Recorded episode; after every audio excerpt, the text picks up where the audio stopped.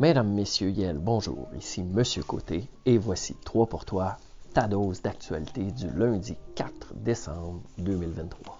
Eh bien, bonne nouvelle, le gouvernement du Canada ainsi que Google ont trouvé un terrain d'entente en ce qui concerne les redevances pour les médias. C'était dans le journal La Presse du 29, euh, mercredi le 29. Google et la ministre du Patrimoine canadien, Pascal Saint-Onge, ont finalement conclu une entente trois semaines avant l'entrée en vigueur de la nouvelle loi sur les nouvelles en ligne que le Canada veut euh, faire euh, adopter. Google menaçait de retirer de son moteur de recherche tous les liens qui menaient vers des articles d'actualité, comme l'a fait Meta, Facebook, Instagram de Zuckerberg, et qui dit qu'il n'a toujours pas l'intention de revenir sur sa décision. Mylène Crête nous en parle dans la presse. Ça n'a pas été facile, a reconnu le premier ministre Justin Trudeau avant la période de questions du mercredi. Euh, voilà, on a réussi à avoir une entente avec Google pour s'assurer que les journalistes, y compris les petits médias locaux, vont être appuyés pour les années à venir. Cela en vertu de la nouvelle loi sur les nouvelles en ligne qui sera adoptée sous le nom de C18. Les géants du Web euh, devront donc verser des redevances aux médias canadiens s'ils diffusent leur contenu sur les plateformes. L'entente conclue avec Google prévoit une somme de 100 millions de dollars par année indexée avec l'inflation. Donc, à chaque année, ça va augmenter. Euh, on avait visé 172 millions au niveau du euh, gouvernement canadien, mais on obtient un peu plus que la moitié. Au lieu de négocier des ententes à la pièce, Google devra donc verser cette somme de 100 millions à un collectif qui euh, redistribuera, aux médias d'information canadiens admissibles selon euh, leur nombre équivalent de travailleurs journalistes à temps plein. C'est ce qu'indique le communiqué publié par le ministère du Patrimoine canadien. Donc, on va redistribuer cette somme d'argent euh, versée par Google annuellement. Euh, aux différentes compagnies qui font du journalisme au Canada euh, en fonction du nombre d'employés journalistes. C'est la première fois, disait la ministre, qu'un mécanisme aussi transparent est établi. Mme Saint-Onge, la ministre, du, la ministre du Patrimoine canadien, en conférence de presse a déclaré C'est vraiment un moment historique, dit-elle, quelque chose de nouveau qui est introduit dans le monde. Alors, ça va toucher les télédiffuseurs télévisuels, les radiodiffuseurs radio, ainsi que la presse papier et journalistique.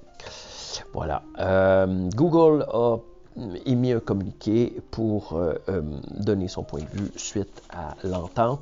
Nous remercions la ministre du Patrimoine canadien, Pascal Saint-Onge, disent-ils, d'avoir reconnu nos préoccupations et de s'y être engagé à fond dans cette série de réunions productives sur la manière d'y répondre, a déclaré le président des Affaires mondiales euh, de Google Alphabet, M.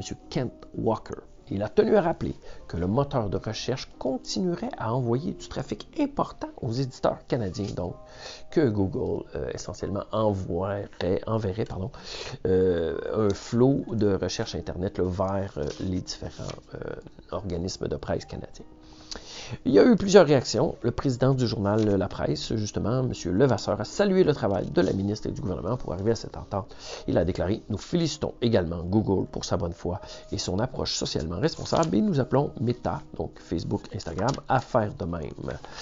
Euh, également de la part des journalistes, l'Association des journalistes du Québec, la Fédération professionnelle, ils ont dit Ces sommes vont contribuer à soutenir des médias d'ici qui souffrent de domination presque totale des géants du Web dans le marché public canadien. C'est ce qu'a dit euh, Éric Pierre Champagne par communiqué sur X.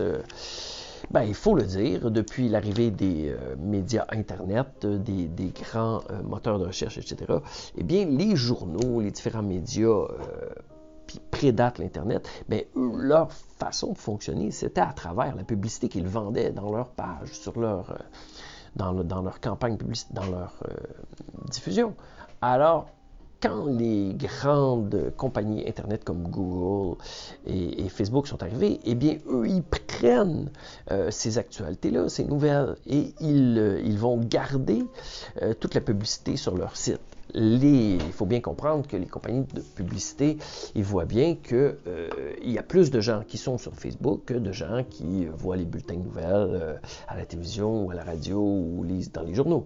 Alors, on dit qu'environ 80% des euh, sommes investies ou dépensées en publicité euh, sont maintenant euh, accaparées par Google, par Facebook, etc. Et ben, les gens qui, les journalistes qui travaillent dans les différents médias, eux, ils, ils, ont plus assez d'argent pour, pour gagner leur vie. Alors, bonne nouvelle, il y a eu cette entente. Voilà. C'était l'actualité numéro 1. La seconde actualité, eh bien, je ne pourrais pas ne pas mentionner que euh, cette semaine, la 28e conférence des Nations Unies sur le climat s'est ouverte. Alors, c'est une grosse nouvelle pour l'ensemble de la planète. Ça se passe au, à Dubaï, la ville de Dubaï, qui est aux Émirats arabes unis. Et euh, ça regroupe une, rencontre d'environ 200 pays euh, qui sont membres de l'ONU, un petit peu moins. Euh, et ça s'appelle la COP 28. Hein. COP 28, c'est la conférence des partis, COP, conférence des partis. Ça a commencé en 1995. Et essentiellement, ben, c'est une rencontre pour se mettre d'accord, la plupart des pays du monde, pour se mettre d'accord sur qu'est-ce qu'on peut faire pour euh, réduire nos, émissions de gaz à effet de serre, pour, améliorer euh, toute la situation du réchauffement climatique. Alors, c'est la COP de la vérité, nous, euh, nous disait le journal La Presse.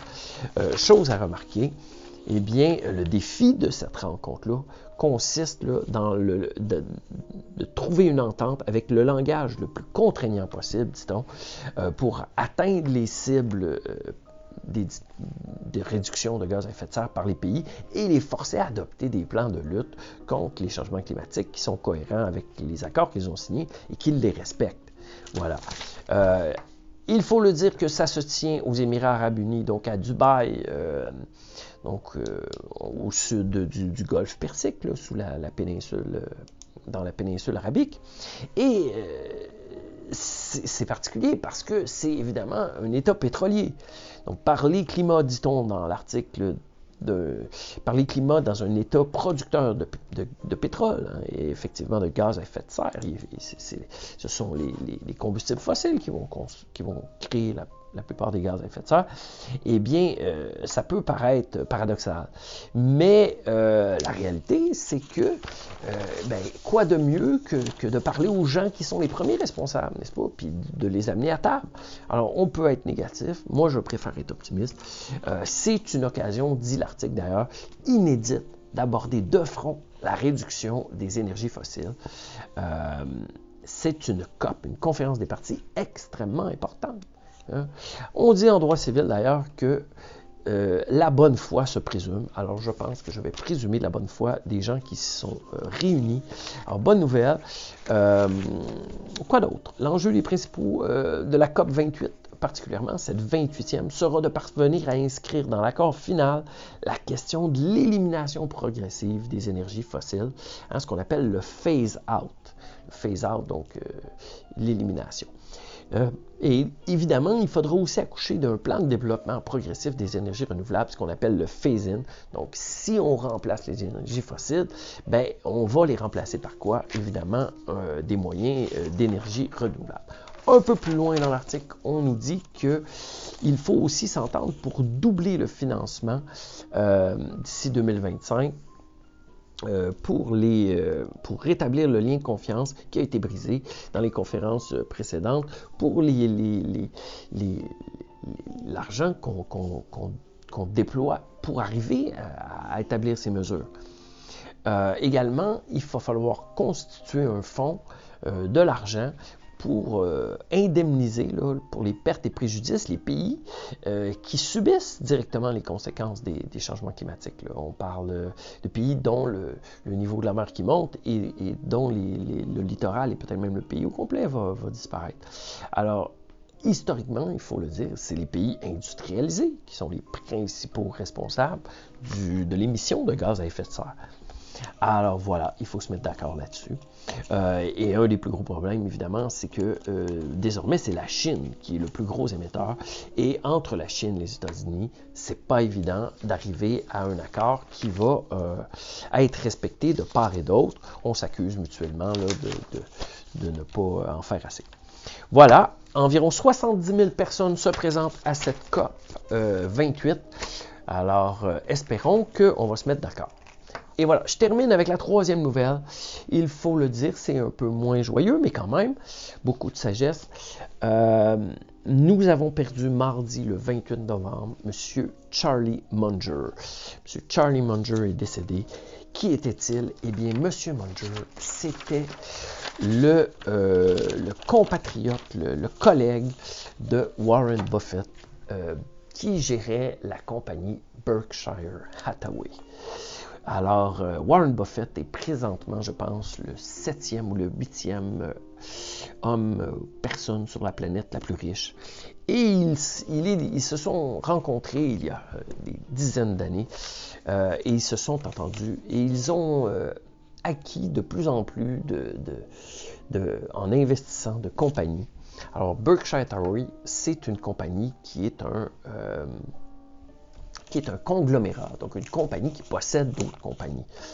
Euh, par exemple, il possède une grosse partie de la compagnie Coca-Cola et euh, plusieurs autres comme Gillette, etc. Eh bien, le 28 novembre, à 99 ans bien sonné, Charlie Munger est décédé. Euh, et dans la presse, le journaliste Nicolas Bérubé nous en a fait un, remarquable éloge. C'était dans le, un article du 29.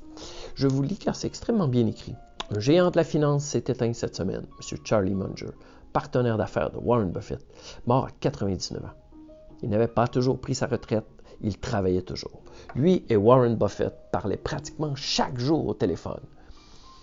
Leur conglomérat Berkshire Hathaway est maintenant évalué à plus de 783 milliards de dollars. C'est presque 1000 milliards, soit un, un trillion euh, euh, ils, ont 383 000 employés ensemble et il les dirigeait depuis la moitié d'un siècle, n'est-ce pas?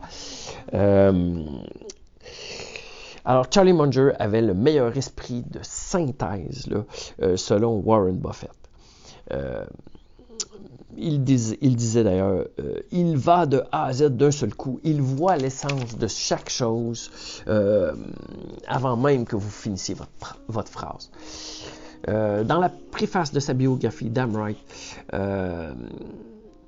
rédigée par Janet Lowe, euh, elle était revenue euh, au sommet du palmarès des ventes cette semaine. Buffett notait que son ami n'avait rien fait pour acquérir toutes ses habiletés. Il était né avec euh, cet, esprit brillant. Buffett remarquait toutefois que c'est la façon dont il a choisi d'utiliser ses capacités qui m'a donné une aussi haute estime de lui et ils se sont associés. Toute sa vie, Munger s'était efforcé d'affûter son esprit, notamment par la lecture. Parmi ses héros se trouvait le stoïcien Épictète, l'empereur euh, Marc Aurèle, ainsi que Benjamin Franklin et Einstein. Sa famille, disait-il, le décrivait comme un livre avec deux jambes qui dépassaient en dessous. Munger parlait souvent du refus de s'apitoyer sur son sort. Dans la bouche d'un milliardaire à qui tout semblait avoir réussi, ses paroles pouvaient paraître étranges. Marc Aurèle, l'empereur romain, avait écrit Si un élément externe vous fait souffrir, votre douleur n'est pas causée par cet élément comme tel, mais par le jugement que vous en avez. Et vous avez le pouvoir d'annuler celui-ci à tout moment. Cette citation pourrait définir le combat de Munger. C'est que l'homme d'affaires n'a pas toujours été riche ou admiré, et sa vie, loin d'être comme un long fleuve euh, tranquille, a été parfois tragique. Euh, en, 2000, en 1953, par exemple, il était jeune avocat de 29 ans, il travaillait à Los Angeles et Munger a, dû divorcer. Le couple avait trois enfants et il n'était pas très bien payé. Il a pratiquement tout perdu dans sa séparation, y compris sa maison. Le père de famille a alors logé dans une chambre d'une résidence universitaire et sa voiture était en si mauvais état que ses enfants euh, riaient de lui. Un an plus tard, en 1954, son fils Teddy, âgé de 8 ans, a reçu un diagnostic de leucémie cancer du sang, maladie incurable à cette époque. Teddy a vite dû être transféré dans un hôpital de Pasadena en Californie, dans un service de soins palliatifs pour enfants. L'un des endroits les plus tristes sur Terre, avait dit Munger.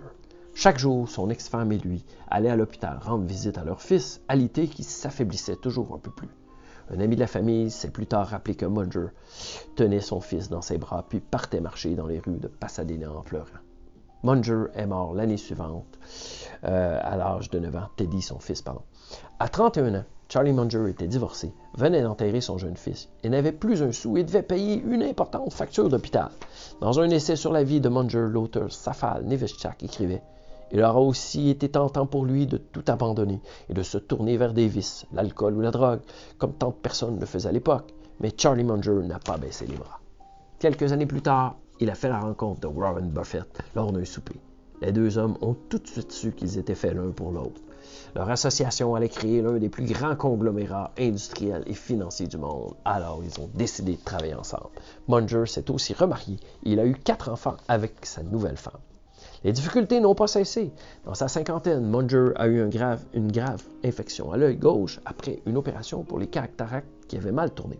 Événement extrêmement douloureux et difficile à accepter pour un homme qui considérait la lecture comme son activité favorite, le devoir de toute personne qui veut apprendre et s'améliorer. Puis, ses deux yeux ont été infectés et les médecins ont cru qu'il deviendrait aveugle. Eh bien, je pense qu'il était temps pour moi que j'apprenne le braille, avait-il répondu. Il a finalement conservé la vision dans un œil, mais son œil gauche, euh, qui lui faisait si mal, a dû être remplacé par un œil de verre. Dans un discours prononcé devant les finissants en droit de l'Université de Californie en 2007, Munger avait déclaré qu'il ne fallait jamais s'apitoyer sur son sort. L'envie, le ressentiment, la vengeance et l'apitoiement sur soi sont des modes de pensée désastreux. Chaque fois que vous constatez que vous décrivez, que vous dérivez pardon, vers l'apitoiement sur vous-même, et je me fiche de la cause, votre enfant pourrait mourir d'un cancer, rappelez-vous que cela n'améliorera pas les choses. C'est une façon ridicule de se comporter. La vie comporte des malheurs terribles, horribles et injustes. Certaines personnes s'en remettent et d'autres non. Chaque malchance dans la vie est une occasion d'apprendre. Votre devoir est de ne pas vous apitoyer sur vous-même et d'utiliser cette malchance de manière constructive. Ce qui est émouvant dans son, allocution, c'est que Charlie n'y mentionne pas que son propre fils est mort du cancer. Les étudiants qui l'écoutaient n'en avaient même pas la moindre idée. L'important, a-t-il dit, c'est de se relever. Toujours, aucune vie n'est parfaite. Je n'aime pas le sentiment d'être une victime, avait déjà dit Munger. Je ne suis pas une victime, je suis un survivant. Voilà un peu de sagesse de quelqu'un qui, a fini par devenir très très riche. Hein. On dit qu'il euh, possédait 2 milliards euh, ou plus euh, vers la fin de sa vie. Être plus riche, ne plus s'inquiéter de nos factures, ne plus s'inquiéter du prix des choses qui, montent, n'est-ce pas? C'est pas le rêve pour nous, ça. Eh bien, dans les sages paroles de Munger, ne soyons pas victimes, relevons-nous lorsque la vie nous fait trébucher. Et lisons et écoutons les sages. Et nous vivrons sûrement un peu mieux. Voilà, Charlie Munger, reposez en fait, en paix. Sympathie à la famille. Au plaisir. Au revoir.